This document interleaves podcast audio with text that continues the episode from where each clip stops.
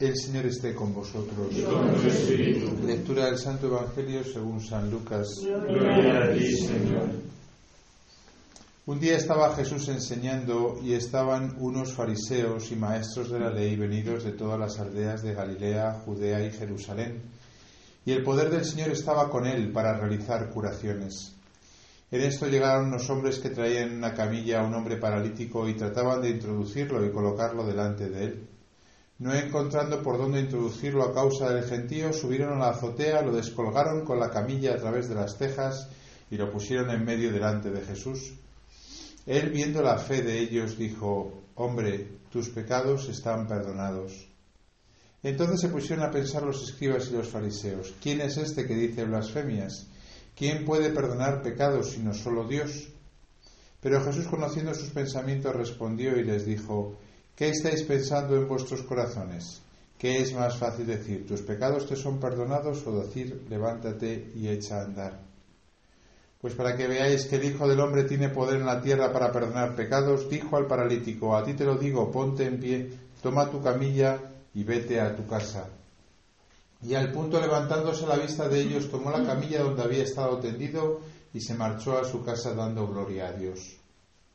El asombro se apoderó de todos y daban gloria a Dios. Y llenos de temor decían, hoy hemos visto maravillas. Palabra del Señor. Gloria a ti, Señor Jesús.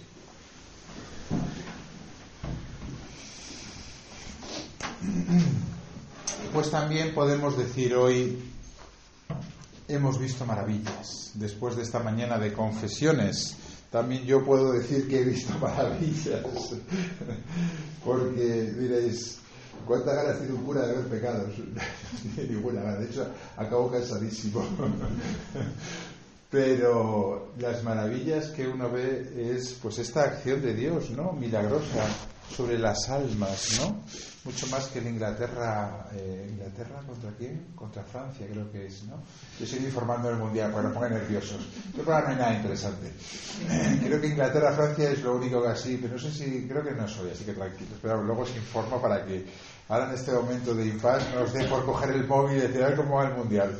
Luego os informo yo, tranquilos de Senegal, Ghana, cosas de esas que no. Todo normal. Argentina ha pasado y, y ha pasado. ¿Quién ha pasado? Estados Unidos le han.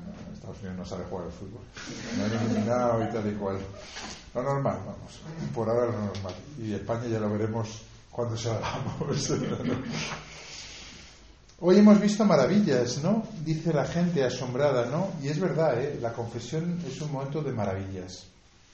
Dice San Agustín que es más grande eh, la redención que la creación. ¿Sabéis por qué? Porque la creación Dios la hizo sin contar con nosotros, pero la redención no la puede hacer sin contar con nosotros. De ahí que luego San Agustín diga tan equilibradamente lo de, oh feliz culpa que mereció tal redentor, ¿no? Es un poco loco, decíamos ayer, ¿no? Decir que un pecado es una feliz culpa, ¿no?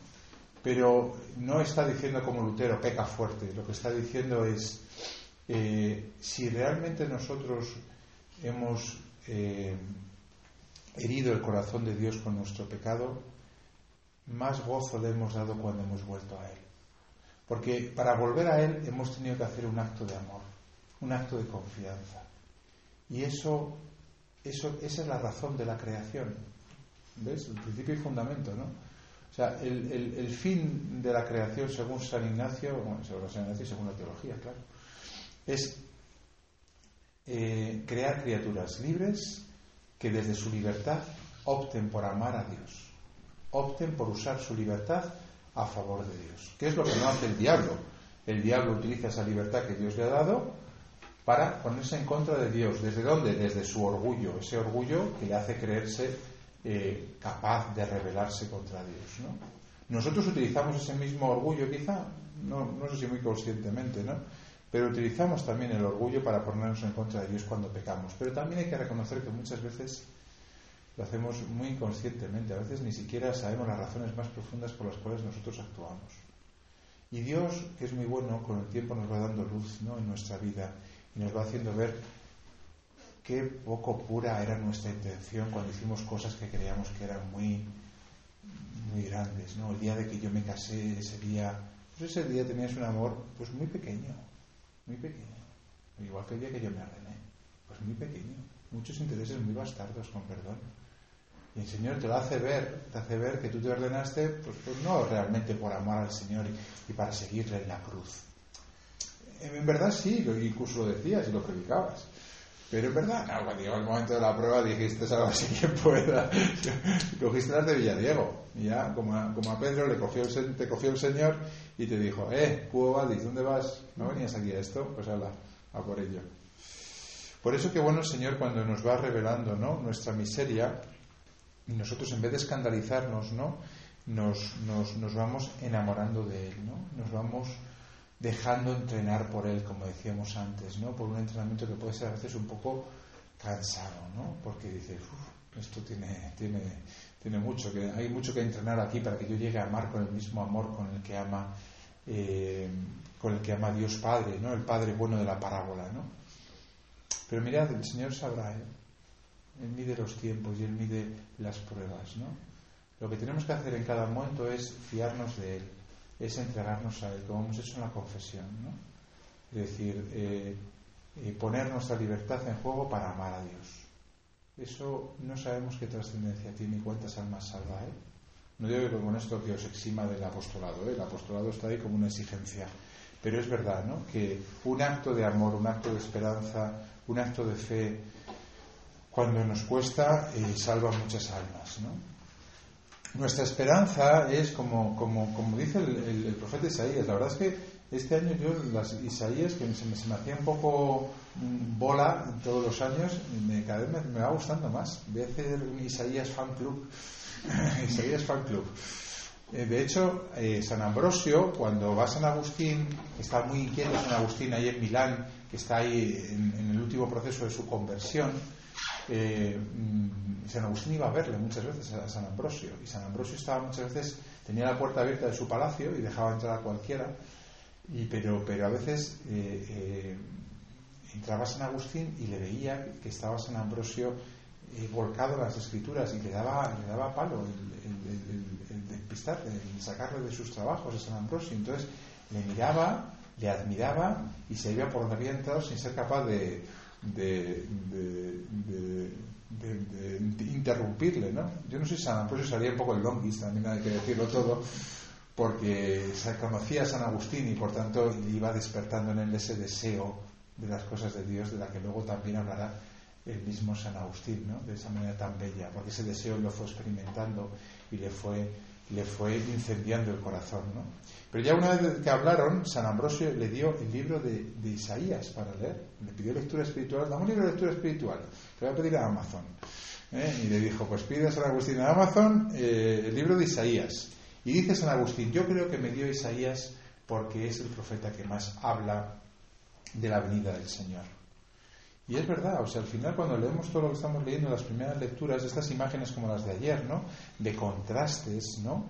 se despegarán los ojos de los ciegos, los oídos de los sordos se abrirán, saltará el cojo como un ciervo, cantará la lengua del mudo, porque han brotado aguas en el desierto y corrientes en la estepa. Todas estas imágenes de las que está plagada el libro de Isaías son expresiones de lo que Dios es capaz de hacer. O sea, de lo imposible, ¿no? De lo imposible que Dios eh, promete, no solamente con la venida del Mesías, porque si fuese Isaías solamente eh, es válido para la venida del Mesías, pues no lo leeríamos ahora. Isaías es válido para ahora y por eso lo, leemos, porque el Señor te dice, mira, todo lo que Dios te promete te lo va a conceder. Y dice, imposible, imposible. Y tengo unos deseos que, que, son exorbitados. Y a veces esos mismos deseos son, llegan a ser pecaminosos. El Señor te lo concederá. De, a su manera, de la buena manera, no como Adán y Eva que tenían también esos deseos desorbitados pero acabaron eh, haciendo lo que no tenían que hacer. Porque esos deseos de ser como dioses los tenemos impresos en el corazón desde que nos creó Dios. Lo que pasa es que a veces no sabemos realizarlos y, huimos, ¿no? Y nos, apegamos a las criaturas creyendo que así vamos a realizar esos deseos del corazón. Pero no, no, no, no es así, sino a la manera de Dios. Y cuesta creer, ¿eh? Cuesta creer que Dios será capaz de, de, realizar en nosotros, en cada uno de nosotros y en los que están alrededor nuestro, lo que nos ha prometido. Por eso hay que, con Isaías, esperar, pero esperar de verdad, esperar eh, mm, con, con, confianza, ¿no? Espera en el Señor, sé valiente, ten ánimo, espera en el Señor. ¿Por qué te acongojas, alma mía? ¿Por qué te me turbas? Espera en Dios que volverás a alabarlo. Salud de mi rostro, Dios mío. Y los salmos están plagados, ¿no? Como Isaías, de estas llamadas a creer que Dios puede hacer cosas grandes en ti. Al ir iba llorando, llevando su semilla, al volver vuelve cantando, trayendo sus gavillas. Llegará un día en que volveremos, como hoy de la confesión, cantando. Y al ir fuimos llorando. que no se nos olvide, por eso escribirlo, que fuisteis llorando a la confesión y volvisteis cantando. Que fuisteis llorando a la prueba y volvisteis cantando. Porque eso tiene que quedar fijo en algún lugar ¿no? de nuestra memoria para que nos demos cuenta que el Señor cumple sus promesas pero que tiene su momento y su plan de entrenamiento. y que a veces tocan tiradas largas en las cuales uno se tiene que desgastar, desgastar y desgastar, ¿no? Pero por un fin que el Señor viene, tiene bien medido. Hoy hemos visto maravillas, hemos leído en el Evangelio. Y precisamente lo que le dice Jesús a este hombre es, hombre, tus pecados están perdonados con esta experiencia del perdón de Dios, ¿no? con esta experiencia de del abrazo de Dios en lo más vergonzoso de nuestra vida, ¿no? aquello que nosotros, ni nosotros mismos a veces queremos reconocer ¿no? o queremos aceptar. ¿no? En ese abrazo profundo que Dios nos ha dado hoy, ¿no? tengamos, eh, a partir de este abrazo, desarrollemos una espera en el Señor, una confianza sin límites, una fe creciente, y por tanto una caridad. A partir de esta fe y esta esperanza se puede tener una caridad muy grande. Solamente si uno espera en el Señor puede estar volcado en los demás, como Dios nos pide. Si no, haremos ONG, que no está mal. Hacer ONG, no está mal. Solidaridad, está bien. Pero la, caridad profunda, y no me estoy refiriendo a que vayáis a la India, me estoy refiriendo a vuestro matrimonio, por ejemplo. ¿Cómo puedo hacer para estar continuamente con actitud de servicio respecto de mi marido, de mis hijos, de mi trabajo, de mis vecinos, de mis familiares, de mis amigos y de todo lo que se me pone delante. ¿Cómo puedo estar, como, como decíamos, ¿no? de ese sacerdote que hablaba de las religiosas, en una continua actitud de abnegación y sacrificio? Porque tienes dentro ¿no? esa fe y esa esperanza en Dios. Tienes colmado tus deseos del corazón de que un día el Señor te va a dar eso que tú deseas pero que la manera de realizarlo no es a tu manera, no es mirándote el ombligo, sino que es precisamente entregándote y sirviendo a los demás. Este es el secreto de nuestra fe, que el Señor nos concede hoy un poco participar todos juntos. Que demos gracias al Señor por el día de hoy, hoy hemos visto maravillas y a, a cambio nosotros tengamos una fe y una esperanza crecientes que nos hagan amar cada día más a Dios y a los hermanos.